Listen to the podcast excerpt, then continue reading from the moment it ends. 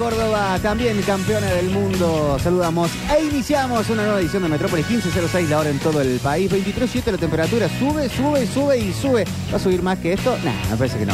Pero lo que ya subió es el amperímetro, porque arranca Metrópolis hoy en el día de los especiales. Es como el de la vecchia, pero una vez al mes de todo esto. ¿Cómo les va? ¿Qué tal?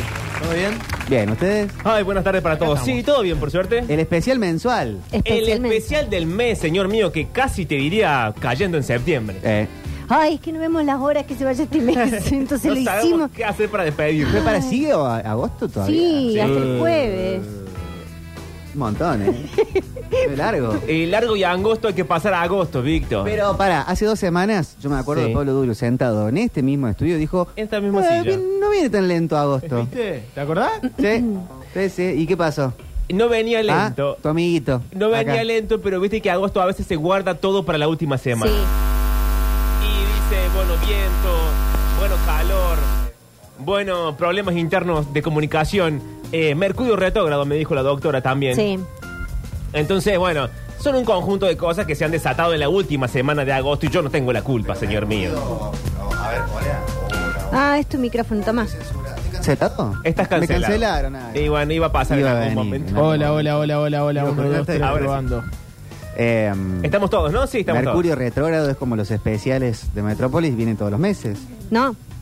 Bueno, hasta ahora venimos ¿No? todos los meses. Estoy cansado de lo de Mercurio. Si no, eh, no sé, la luna en Sagicornio, siempre No. hay algo. Siempre hay algo, sí. Hace un rato fue Urano. Porque los astros se van moviendo. Hay una luna ahora Dijo también, ¿eh? Sagicornio, dijo. Sagicornio. Sagicornio. Hay una luna. Era algo en un momento. ¿En pero. Creo, ¿no? ¿Sagicornio? Sí, ¿no era ¿Existe? algo? No, No, Sagitario. O Capricornio o Sagitario. Capricornio o Sagitario. Sagicornio. No. No, quizás es una persona de Sagitario teniendo sexo con una de Capricornio. Es como Claro. me- mezclar dos cosas, eh, dos nombres propios. Hay un, bueno, Como decir Riqueldona. O un chipeo. Claro. parejas del zodíaco, Sagicornio. Ah, Bueno, pero no ¿Quién está leyendo astrología? Ah, Ah, así te tiempo queríamos libre. O agarrar. sea, Eh, nos corrió por eh, profundización de la Sí. astrología. Los corrí por los astros. Claro. Eh, no, lo de la luna es un Corrieron evento astronómico. Bueno, ¿Y entonces? Y que, eh, que la luna, hay un momento que dicen es la luna azul. Obviamente que los astrólogos también le dan como un sentido, pero se ve azul porque se ve que está como más cerca de la Tierra y se... Los astrónomos y los astrólogos no se juntan en ningún No. bar. No, no, no. No, hecho, no. Yo En tengo un amigo astrónomo. de after se pueden juntar. Uy, cabrón. Sí, de Pepa. Sí, amigo sí, astrónomo. bueno, no De importa. hongos. Tengo un amigo astrónomo y medio que mira de reojo a, a lo- sí. a los otros amigos astrólogos. Hay que pedirle disculpas a todos Y los a las días. otras amigas astrólogos. Medio que- Y yo he hablado eh, con él porque me interesan los temas metafísicos. Pero Sí. hoy tenemos, como especial de mes, Sí, señor. algo que ya me dirán si es lo absolutamente opuesto a la cuestión científica, ciencia, cosa dura, Ajá. eh, que es hablar de la inocencia. Uy, qué difícil el concepto del día. Eh, levanten la mano si a todo el mundo le resultó levemente complicado llegar a abrevar al concepto. Eh, sí, Estamos todos levantando la estamos mano. todos levantando la mano. De hecho, hay una, voy a contar una interna, Sí. eh, hay un grupo de trabajo de Metrópolis en donde Pablo Durio nos preguntó si teníamos lo de la inocencia. Ahora no solo hay que hacerlo, sino también contarle. ¿Qué Y él tiene que aprobar. Sí, Claro. sí, sí, sí. ¿Qué entendés por.? Y, eh, sí. Bueno, no sé muy bien qué tiene que ver este logo con inocencia. Uy, qué sé yo. bueno, bueno. Porque Sí, no, no, yo tampoco pasé por el pablímetro. No. Yo sí. Me- Eh, no, ese filtro eh, decidí omitirlo, pero eh, es cierto que me costó. Es cierto que me costó.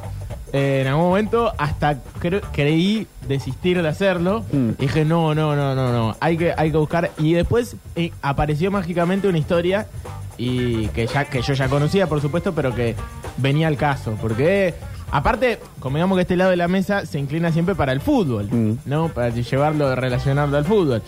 Y en un momento dije, viejo, ¿De qué voy a hablar? De la, la presunta inocencia de los abusos en, en el Sí. fútbol. Ya no sabía que. Pero bro, encontré una buena historia. El- yo traje por el lado de la música. Sí. Pero bueno, me interesaba y me copaba la idea de, en función de este de que, bueno, no sé bien de qué hablar, o sea, sí está armado el bloque, pero ¿qué es la inocencia? Sí, a mí me dijo, Yo, Pablo Durio. sí, Pablo Durio, Pablo Ignacio. eh, le dije lo que iba a hacer y me dijo, me parece bien, no entiendo cuál es el chisme con la inocencia, pero sí. Voy a decir lo mismo que le dije a Mariel. No entiendo qué tiene que ver con la inocencia, pero confío que vas a llegar a, no sé, no, no, no, no Claro, terminé ¿no? de leer. Ahí.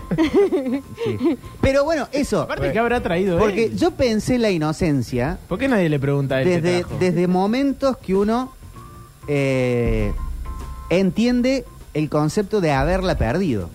Yo no sé Ok. si, cuan- si uno experimenta tan fácilmente la inocencia en el momento que está ocurriendo. Me pregunto y lo pregunto. Si se percibe inocente. O el concepto de la inocencia. No, Digo, no sé si, el- bueno, puede ser la inocencia de no cometer un crimen, pero la inocencia del lado... Yo creo no que sé. el, que el que lo hace no se, per- no se percibe inocente. ¿Qué es? Le- pe- pe- pe- pensar que no hay maldad en el mundo, no sé qué es. Para mí son dos, co- dos acepciones A ver. como inocente. Una puede referirse a algo que hace una persona eh, sin ningún tipo de malicia, por más Ajá. que en el fondo sea algo eh, levemente incorrecto, pero no tiene intencionalidad, digamos, alguna, que es lo que está para mí asociado a la mentira de los niños, por ejemplo, o, eh, bueno, yo después voy a profundizar más sobre esto en, en mi bloque, eh, pero eso es como una parte, y después está lo otro que se refiere más a la presunción de inocencia que todos tenemos, eh, al menos Sí. en un Estado de Derecho como el nuestro, donde eh, no se te puede atribuir algo hasta que no se demuestre que realmente lo hiciste. Entonces, como una calidad eh, de- de- del ser humano el, el hecho de presumirse inocente. Eh, pero para mí tiene que, cuando, cuando vos hablas de algo que tiene que ser desde la inocencia, para mí más, más por el lado de eso, de querer de, de hacer algo sin intención de que eso lleve a algo, eh, una cuestión eh, premeditada o, o no de estás malicia. pensando en el, ma- en el mal. Claro, en no. eso. Acá dicen la ignorancia tierna. La Me, inocencia. eh, me gustó. Me gusta como definición. Vamos a ahondar en eso, pero para no perdernos y para no pisarnos, tengo audio de nuestros compañeros. Vamos a arrancar con el de Fede, que arranca desde el vamos, estableciendo dos ideas de inocencia que me parece son las que dijo Morel un poco, están un- levemente más profundizadas, pero también dan el puntapié a ver qué pensamos sobre ellas. Todo porque él está en el CONICET. ¿Te A das ver. cuenta? Hay que cerrar el CONICET. Sí. Buenas Metrópolis, ¿cómo andan? Acá Fede Fritelli con un par de ideas para hablar sobre la inocencia. Lo primero que se me ocurría pensando sobre la inocencia es un poco las dos acepciones que tiene la palabra, ¿no? La primera, la inocencia como antónimo de culpable, o sea, de culpabilidad. Se es inocente, se es culpable en un juicio, se es inocente hasta que se pruebe lo contrario, etcétera. Esa inocencia como falta de culpa, como no haber cometido un acto que eh, te lleve a la culpa. Y después la otra, la inocencia que por ahí atribuimos a los niños o a la eh, gente que tiene buenas intenciones o que no se le ocurre directamente el hacerle un mal a otra persona. Y pensaba un poco la relación entre las dos cosas. ¿Por qué un niño es inocente y por qué un adulto no se piensa que es inocente de, plano, digamos? Uno no, no, no ve a un adulto y dice, no, ese hombre, esa mujer debe ser, eh, qué inocente que es. Se le ve en la, mi- en la mirada qué inocente que es, se le nota cuando se ríe, como decimos de los niños. Eh, y creo que es- está asociada a una cuestión de saber. Cuando el niño sabe los males del mundo de alguna forma o empieza a conocer la posibilidad de hacer un mal o empieza a conocer las formas en las que puede beneficiarse haciendo daño a los demás o empieza a conocer las profundidades del deseo humano y el, secreto de, qué sé yo, la reproducción de la especie, etcétera, etcétera, eh, ese niño, por más que no haya hecho nada, se va cargando de culpa de, de pertenecer a una sociedad donde todas esas cosas existen de alguna forma. Y esas cosas siempre están muy eh, impedidas por la sociedad, por el aparato eh, estatal, etcétera, etcétera. Por lo tanto, ya, incluso sin haberlas hecho, sin haberlas hecho, perdón, se va cargando de culpa a sí mismo y va perdiendo esa inocencia primigenia que tenía. última cosa, pues ya estoy hablando mucho, me parece que la adolescencia es ese lugar de pasaje de niño a adulto mediante el cual la inocencia se va trastocando en culpabilidad y puede resultar en transgresión absoluta, esos adolescentes que necesitan hacer todos los males juntos o encontrar el límite de todas las acciones o en una extrema eh, que la culpa lleve a una cierta inhibición extrema y que se transforme en un adulto recto y derecho. Les mando un abrazo, perdón por el por la reflexión larga y nos estamos viendo el próximo lunes, Metrópolis. Vamos, Fede, qué bien que estuvo. ¿eh? Qué larga la reflexión. Muy chicos. largo. El próximo ponelo en Me 1.5. mareé. Creo que no estoy de acuerdo con una sola cosa. Que Fede en un momento dice algo así como que uno no encuentra o no existe tal cosa como el adulto inocente. Yo creo que sí hay personas que son inocentes. Lo que pasa es que no es algo que se explicite. Mm. Es decir, para mí cuando conocemos a alguien inocente o que percibimos inocente, es como que el cuerpo solo, de una forma como media orgánica si quieres, tendemos a proteger a esa persona. Sí. Es como, che, Sí, la ternura, El la- Octa es más inocente que nosotros. Bueno, cerremos fila alrededor del Octa. No, no, no digo que sea sí. así. No digo que sea así, lo pongo como ejemplo nada más. Ok. Pero no, lo, no, lo, no, lo- no, lo- no es algo que sobre lo que hablemos. Hay veces que se dice alguien no tiene maldad, no conoce la maldad, este, y que no sé si, si va, va, va como en ese lado. A mí me parece que de adultos eh, accedemos a veces a un sentido de la inocencia, capaz de alguna forma consciente, cuando nos permitimos jugar. O, eh, o, no sé, vas a la cancha y te pones a saltar y a abrazarte, y en ese momento creo que estás más cercano a ese sentido de la inocencia, porque no estás pensando en el eh, alrededor, si te, estás abrazando con un cagador, te- sos- Claro. estás, estás en esa. Eh, Argentina, campeona del mundo, salís a la calle a, a- a saltar, a subirte un árbol. Sí, creo que es como eh, linkear la inocencia con la pérdida del conocimiento, digamos. No con la pérdida del conocimiento como conciencia, sino como suspender por un segundo lo que sabemos del mundo y suspender por un segundo estas cosas que todo el tiempo están diciendo y no podés confiar en nadie, la gente es mala, tenés que ser más vivo que el resto, que no te agarren como boludo. Eh. Un montón de cosas que van que atentan constantemente contra Sí, la donarte un poco. Pasa Sí. que la idea de donarse parte de, de- de la idea de que todo el mundo es malo. Yo no sé si todo el mundo es malo. No, No. pero te donas y no te importa mucho. Pero para mí también hay como una, como un, una perspectiva que tiene que ver del lado de generalmente una persona es inocente también cuando alguien le hace algo a propósito sin que esa persona sea capaz de darse cuenta. Y como, digo, cuando te hacen el cuento del tío, eh, te cambian la plata, qué sé yo, y vos en un momento, no es que no te da la cabeza para darte cuenta de la estafa, sino que en ese momento confiaste en el artilugio o el, o el, el estafa que te hizo Claro, el otro. nunca, nunca fue consciente del hecho Nu- que te podían estafar. Claro. Y después cuando te das cuenta, ahí eh, decís, qué inocente que fui de no, no darme cuenta que estaba pasando esto. Inocente palomita. Claro. Yo eh, pienso que también hay mucho de, sobre todo en lo de los adultos inocentes, que creo que existen, eh, un poco en eso de no terminar de interpretar el terreno en el que se está jugando. Entonces, eh, somos cuatro en la mesa, Sí. Y hay uno que del todo no entiende lo que de lo que estamos hablando, de lo ¿Soy que- yo? de la importancia de lo que está sucediendo. Por ejemplo, Mm. se está discutiendo de política, uno no entiende del todo la, la importancia de lo que está sucediendo. Eh, y eso, eh, para mí, presume un poco eh, la, la inocencia. ¿Del que no está entendiendo? Del que no lo no logra dimensionar a veces o, o no se da cuenta de la gravedad del asunto o ni siquiera de la gravedad, sino de la, de la magnitud. No tiene que ser grave, tiene que ser grande, chico, mediano, lo que sea. Pero, qué sé yo, eh, eso me parece que es eh, un poco la inocencia en, en los adultos. El, Mm. que, el que un poco está fuera de eso que se está discutiendo y a partir de un comentario lo deja lo deja expuesto porque terminás diciendo porque no lo hace con maldad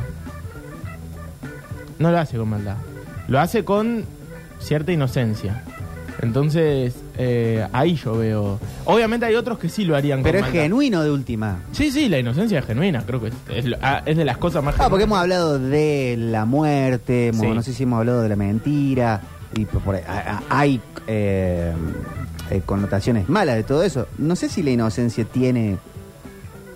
Te puede no convenir, pero este, Sí, no es en ciertas peyorativo. cosas, pero no, Ujú.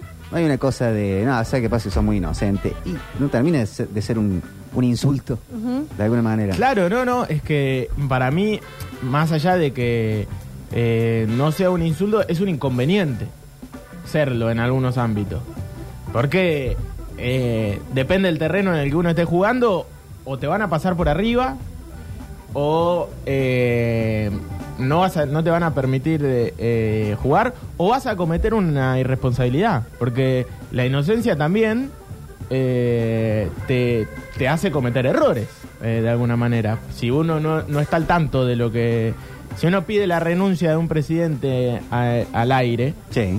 capaz que no está al tanto de lo que se está discutiendo, o no entiende la magnitud de lo que se está discutiendo, o el lugar que ocupa. Eso más Yo no creo que sea con maldad, porque también lo dijo una eh, candidata a, a presidente Sí. eh, actual, y es así, lo dice con maldad y sabiendo lo que está diciendo. Con todo. Uno se puede sumar, capaz que no lo interpreta y no, no se da cuenta de Ah, yo veo más esas cosas, tipo no, no medir por ahí las cosas que uno dice o hace con cierta inconsciencia, no sé si es inocencia. Que puede ser sin maldad, Es verdad. pero es como una cosa yo creo de, que ah, no, va, no, no tener filtro. va de la mano. Una persona que, que no, no termina de interpretar el, lugar, si no lo hace con maldad, de alguna forma esa inconsciencia termina siendo. Pero si querés, si quisiste meter un comentario picante, por ejemplo, en una reunión o lo que sea, o, al- o en un medio de comunicación, eh, no estás actuando con, para mí con cierta inocencia, estás, estás queriendo picarla. Por Bueno, ahí la bien. picada de la inconsciencia. Está bien, pero termina demostrando que, eh, que realmente lo que decís no, no está a la altura de lo que se está discutiendo. Sí. Yo creo que hay un punto. un aparte, no, si, claro. si- si al- a los dos segundos re- reculás y decís, no, bueno, me equivoqué, capaz que me fui a la mierda, es porque... Porque, por ejemplo, la otra, el otro día que pasó con lo del panel de Doman en el 13, el sex symbol Doman. Sí. Sí. Eh, para mí no actuaron con inocencia, actuaron No, con no. inconsciencia y con cierta malicia. Sí. Eh, y con. in- y con sí. Quiero correrme del No ejemplo de. Doman porque ahí sí no creo que yo sido inocente. eh, como tampoco creo que el comentario de que renuncia el presidente haya sido inocente. Porque me parece que hay un punto en la vida. Pongan ese punto en el que ustedes quieran la línea temporal de una persona en el que uno. La inocencia de uno, cuando la pagan los otros, ya es ignorancia.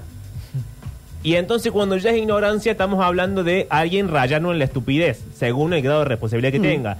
No es lo mismo picarla en un asado que picarla en un medio de comunicación, que picarla siendo candidato a presidente de la nación. Por supuesto estamos todos de acuerdo en eso. Sí. Entonces cuando la inocencia se torna ignorancia, ya el precio lo estamos pagando todos y el que es inocente ya no lo es Claro. de manera bondadosa, sino que es culpable por no haberse preparado lo suficiente o haber sido consciente lo suficiente o haber, no sé, tenido el, el- el tono suficiente que, que ameritaba una discusión. Entonces sí hay un punto en el que la inocencia es ignorancia y entonces estamos comprendo, perdidos. comprendo perfectamente, pero si a los cinco minutos la misma persona dice me equivoqué, quizá era inocencia y no era inconsciencia. O sea, la inconsciencia y la inocencia a la vez. Sí, pero puede pasar Porque hasta en un Si lo asado sostenés, que- sos inconsciente y sos irresponsable y, y de alguna forma te convertís en un culpable de, qué sé yo, eh, la poca estabilidad Sí, eh, de- de- del día eh, en los medios. Para mí por ahí puede pasar que eh, pienso, en una, en- pienso en un comentario así en un asado. Sí. Que hasta el momento vos la estás pasando mortal, no estás viendo la hora, como que no estás en, la- en el, en el contexto, pero viene alguien y la pica innecesariamente con un comentario que por ahí después te dice, uh, bueno, se me fue la mano, perdón.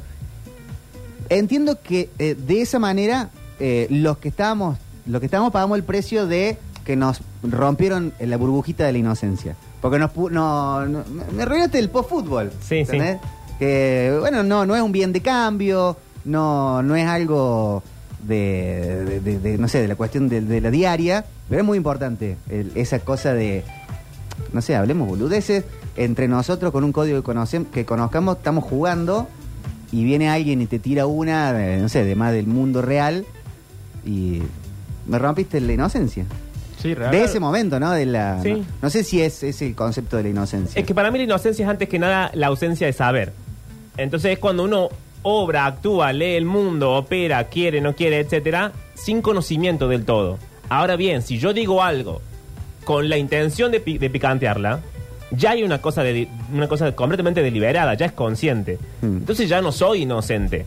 Por más que sea ignorante, por más que sea irresponsable, No, por más que de sea estúpido, que sí soy todas esas cosas.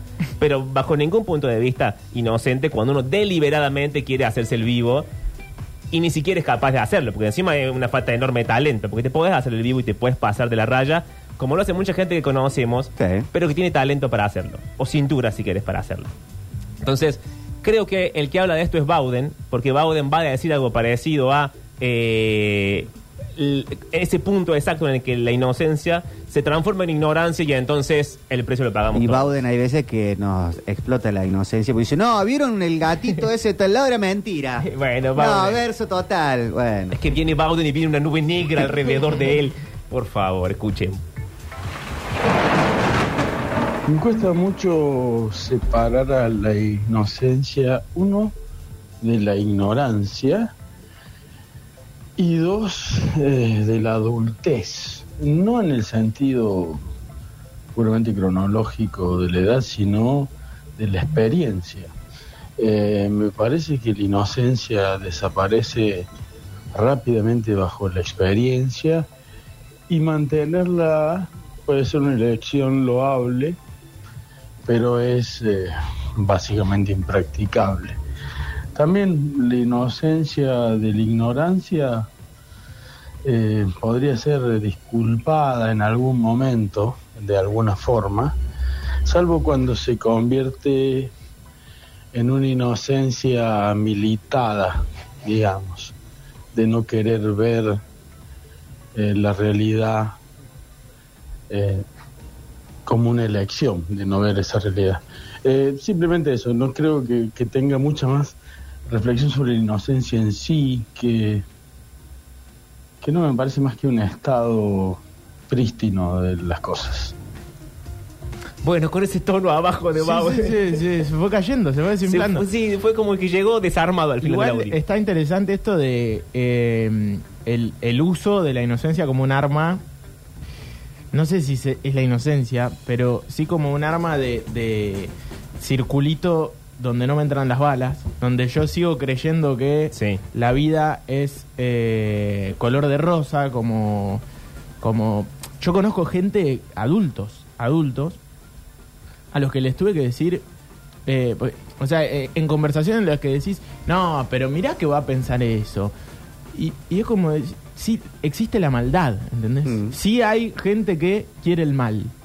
Eh, y es horrible eh, decirlo en esos términos, porque uno no piensa así, no es que eh, uno tiene que pensar en eso para ad- admitir o entender que eso sucede, sino que basta con verlo. Pero mm, bueno, hay como, entiendo, mecanismos de defensa de, de sobre todo los adultos, porque los niños, bueno, medio como que no lo conocen, pero los adultos ya tienen las herramientas para darse cuenta que eh, en la vida realmente eh, ocurren cosas malas, eh, que en ciertos lugares hay que pelearlas esas cosas, hay que combatirlas, ¿no?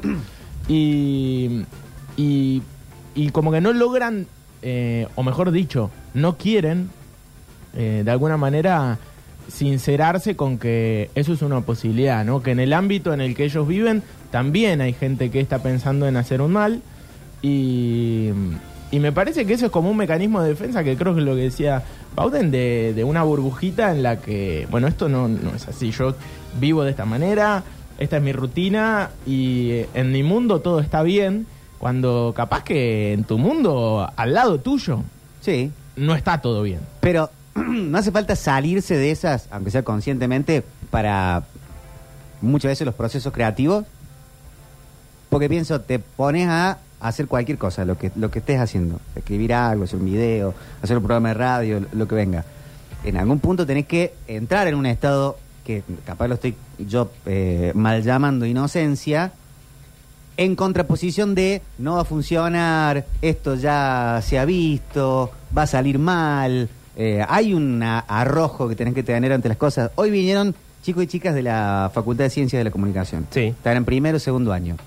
Y a mí me parece que para arrancar cualquier tipo de, de car tenés que venir en un- de, una- de un modo medio medio de esponja, hoja en blanco, porque si ya venís con, bueno, los medios de comunicación, viste que si no sos hijo, nieto de, este, comprar el espacio, eh, te van a explotar y, y todo lo demás, y No, sí. por más que sea absolutamente, en muchos casos muy real, Sí. eh, tenés que salirte un poco de eso, porque si no, no haces nada.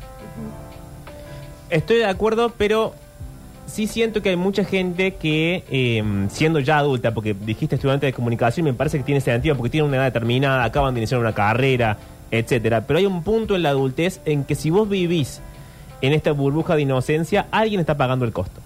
Ah, también. Porque si vos te rodeas y vos fingís demencia ante la vida, es porque hay un montón de gente que seguramente te rodea, te cuida, te quiere, te entiende, o dice, bueno, es así, de, como Sí, el sí. famoso, bueno, es así, ¿qué le vamos a hacer? ¿Qué es esa gente? Es colgado, hay que ir a la casa y apagarle el gas. Bueno, Eh, bueno. entonces hay un montón de gente Tenés 50 pagando, años, pagando el costo de que Oscar deje el gas prendido. Entonces esa inocencia ya no es inocente porque ya se cobra la integridad de otra gente. No, yo voy a, a poder eh, a, eh, switchearla. De repente, bueno, bueno, me, me pongo Ah, sí, el pero inocente. sí, claro, eso es como ir a, es como salir a No, jugar. eso sí, y eso Una me hora, parece dos que horas. es hasta necesario en- Obvio. eh, para todos, ¿no? No puede uno, uno vivir con plena conciencia de todo, sino es como, eh, qué sé yo, viste, hay una frase que creo que es de Sacheri, que es como eh, que el fútbol se quedó con la última cuota de inocencia, y eso es lo que cree el tipo, y lo que creemos mucho para, de alguna forma, eh, arrojarnos cada vez que arranca un partido de fútbol, a creer que eh, el mundo es, es mucho más fácil, ¿entendés? Que hay que meterle el gol a los otros y que todos jugamos con una pelota, somos 11 contra 11 y jugamos con las mismas condiciones todos. Igual capaz que en esos momentos estás realmente en plena conciencia y no en los otros que estás pensando quién te va a cagar. Claro, obvio, por eso, por eso. Y uno se tiene que eh, lleva- eh, limitar a eso y, y dejarse llevar por, por lo que está sucediendo, como cuando, eh, no sé, vas a un teatro y, y tampoco te crees que todo lo que está sucediendo, sino se deja llevar por un, un- Sí. un actor. Eh, esa, eso me parece súper importante y creo que es necesario en la vida de todos, en algún momento, ¿no? Bajar de la realidad y hacer crecer un poco la inocencia, el juego, lo lúdico, eh, la ficción y, y todo. Pero yo decía más en el ámbito de lo que decía Pablo, ¿no? En ciertas cuestiones en donde uno se hace una burbuja para no combatir, eh, qué sé yo, eh, la violencia intrafamiliar o las cosas que hacen sus seres queridos, Mm. que quizás no son eh, cosas de las que uno está de acuerdo, y es preferible mirar para otro lado. Y esa actitud muchas veces se, creo, nombra como inocencia. Hay que ver si eso es inocente. Lo que decías vos, ¿hasta cuándo es inocente? Si Sí. uno mira para otro lado y mientras tanto lo que no quiere ver le está haciendo un mal a otro. Sí, que claro, ¿quién la está pagando? Claro. Es que si yo, yo el otro día, perdón, eh, insisto, eh, la, la escuchaba Pampita, horrorizada con la idea de que Milei sea presidente. Y yo decía, bueno, pero en su casa vive con un tipo que hace un mes sacó una campaña que era dinamitar el edificio de desarrollo social. Sí. Digamos, tampoco es que... eh, digamos, y, y mi vieja era como, bueno, bueno, no, pero eh, es muy difícil en el ámbito de uno y la inocencia. ¿Hasta qué punto se es eh, inocente o hasta qué punto uno mira para otro lado? Porque no creo que Pampita no tenga las herramientas para darse cuenta con quién está conviviendo.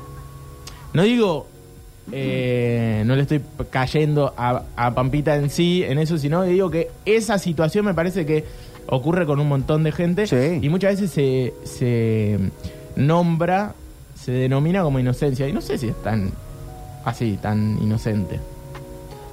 Te- me anoté dos preguntas para hacerles. La primera es, ¿qué se les ocurre como contrario de la inocencia? Mm, Podemos hacer silencio de radio. Mm, No, la Mientras culpa, piensan. como dijo Fede. En la- Es en lo, buena. en lo legal la es- culpabilidad. Claro, en lo legal es la, la- Pero ¿y en la vida real? presunción de inocencia. la, la rutina. No sé. La conciencia. La conciencia. Eh, A mí se me ocurrió algo, pero más ligado al, al- a la idea del amor o a la idea del querer. Que es como, yo siento que a la hora de querer a alguien te hace falta cierta inocencia. Porque te hace falta creer que la persona es el amor de tu vida, porque te hace falta creer que la relación va a durar para siempre, porque te hace falta suspender todo el mundo real para querer a alguien. Mm. Y se me ocurre que lo contrario es el cinismo. Vieron como esa gente que va por la vida todo el tiempo, sí, ahora sí militando, la causa de que el mundo en realidad es horrible. Ah, claro. Y que entonces, si el mundo es horrible, ninguna cosa buena No, puede no vale ser la pena. posible. Exacto. ¿Qué te va a poner en... Si al final... Claro, porque eh, lo que vos decías hace un rato, ¿por qué vas a estudiar comunicación? ¿O Sí. para qué vas a estudiar música? Exacto. ¿O qué te va a enamorar de la chirusa aquella que etcétera? Y entonces uno vive con el corazón eh, hipotecado completamente porque es imposible el sentimiento. ¿Te pensaba en la muerte?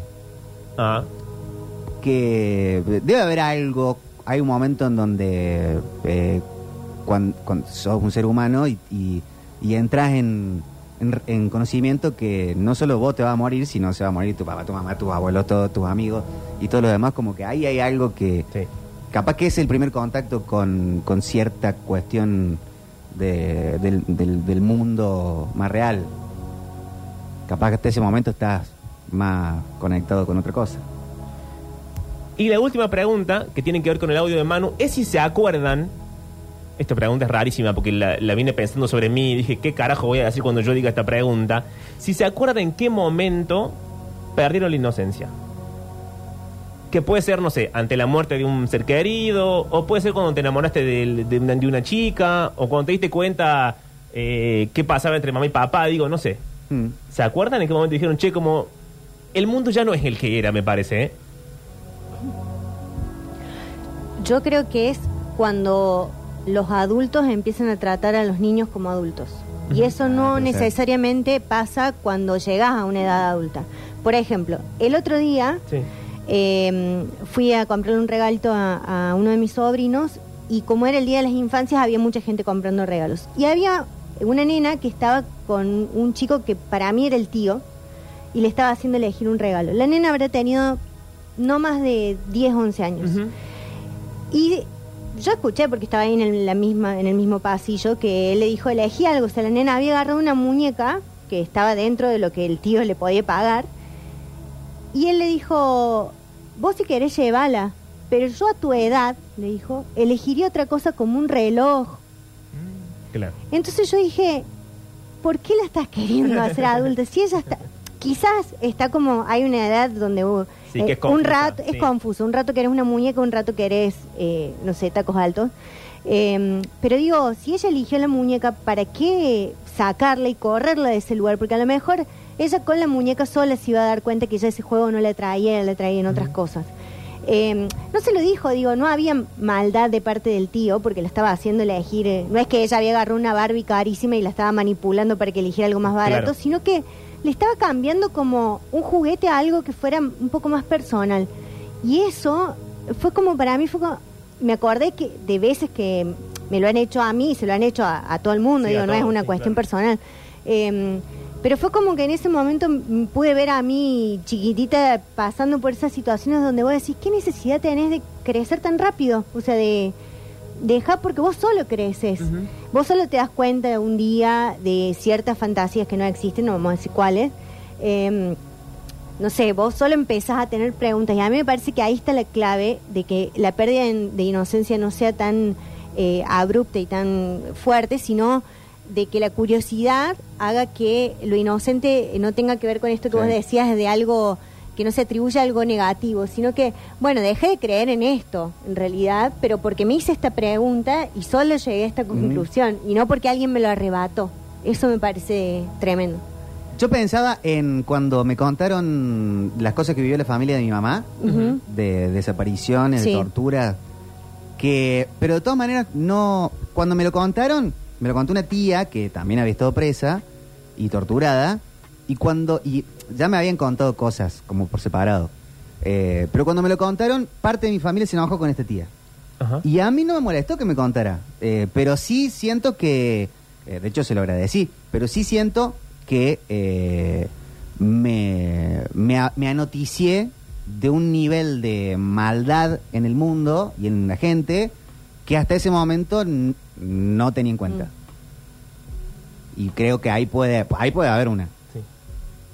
No, yo pensaba, eh, en mi infancia fue muy sana, o sea, con algunas carencias, todo, pero muy sana, eh, porque eh, pensaba recién en, en que también hay una sensación de que cuando uno se vuelve muy vulnerable, empieza a ser inocente. Una cuestión lógica. En la vejez también sucede mucho, ¿no? Eh, un anciano, un viejito de 80, 85 años, ya es vulnerable en muchas cuestiones, motrices, Mm. eh, la vida le pasa mucho más rápido y, y también se vuelve inocente en un montón de aspectos. Y eh, cuando uno es eh, un niño también, y por suerte en ese sentido no, no tuve ningún... Sí tuvieron mis primas, mis hermanas, me han contado cosas horribles, pero yo por lo menos no tuve ninguna eh, situación traumática como para decir se me rompió esa barrera de inocencia, que a veces es muy abrupto y muy fuerte en, alguna- en algunas personas. Eh, a mí me pasó laburando, a mí me pasó laburando, laburando, eh, viste, yo tenía esa sensación de, de, la sigo teniendo y la sigo sosteniendo, la sensación de laburo en equipo, que eh, era muy importante y me pasó en algunas relaciones que eh, de pronto me sentí muy descuidado, así de un día para el otro, sentí como una cosa que se rompía y, y ahí yo me sentí inocente, porque hasta creí que eh, en el ámbito del laburo realmente había amistad. De hecho, eran mis amigos, no, no lo voy a, a- negar. Y de pronto, de un día para el otro, me di cuenta que yo no era amigo de ellos. Eh, y eso me, me, me dolió, me partió, porque bueno, eh, creo que ahí en un, mo- momento en el que mi viejo, mi vieja me dijeron, eh, boludo, ya tenés 23, 24 años, eh, date cuenta, es así la vida, ¿viste? Pero a mí me partió porque yo decía, no puede ser que me esté Sí. diciendo esto, que, me, que, que eh, esté pasando lo que está pasando.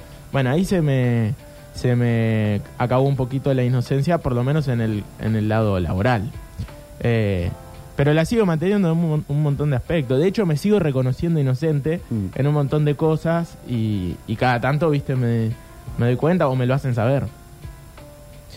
Eh, quedo yo. A mí no se me ocurrió, digo, podía forzar eh, la narración hacia atrás y agarrarme de algo para decir lo que voy a decir. Pero no me parecería justo y además iría en contra de lo que estoy por decir, que es creo que yo dejé de ser inocente o perdí gran parte de la inocencia cuando me di cuenta que había algo en la forma en la que yo veía el mundo que era amenazante para el resto.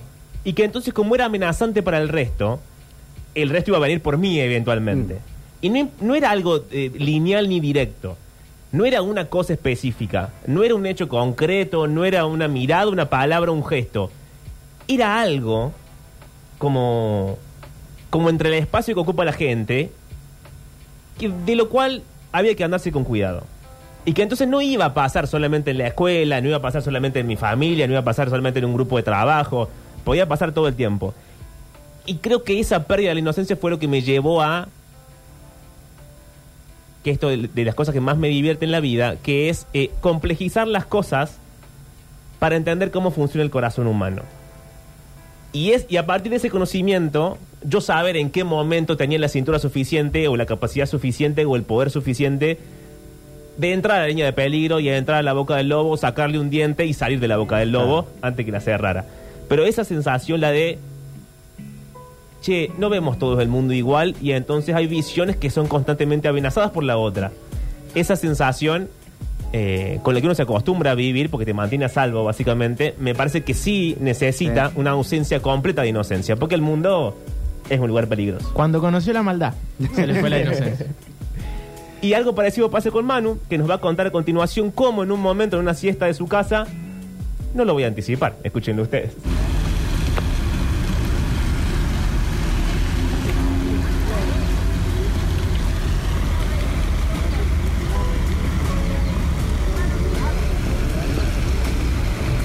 Es la hora de la siesta durante un verano infernal y los adultos están o en la pileta o adormecidos en los sillones. Alguien dejó un suplemento del diario sobre la mesa. En el papel laminado, la periodista relata con detalles cómo un chico vuelve de viaje y encuentra los cuerpos de sus familiares distribuidos por la casa, sobre charcos de sangre. Su mamá quedó con los brazos sobre la cara, como si en el último momento hubiera decidido no mirar el horror que se avecinaba. No se robaron nada. Imagino al chico con el bolso todavía en la mano, el silencio de la siesta, el recorrido del sol desde las ventanas, que sigue siendo el mismo, aunque todo haya cambiado para siempre desde el momento en el que abrió la puerta. Un mecanismo oculto abre una puerta nueva en mi cerebro cuando empiezo a asimilar que a veces las personas matan por matar, que incluso algunos lo hacen por placer, que no podría hacer nada para evitar que un tipo encapuchado saltase la tapia de la pileta para asesinar a todos mis familiares durante esta siesta pesada. Sueño cosas inentendibles durante la tarde.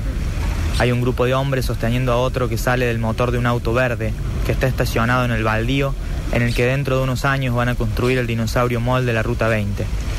Me despierto transpirado y momentáneamente sordo. Las voces de los adultos en la cocina me indican que nadie los asesinó todavía. Empiezo a entender que desbloquear el mundo y su funcionamiento viene con un lado B, con miedos que no conocía, como descargar un programa que viene lleno de virus. Todas estas cosas pueden hacerme mal. Toda esta gente quiere lastimarme.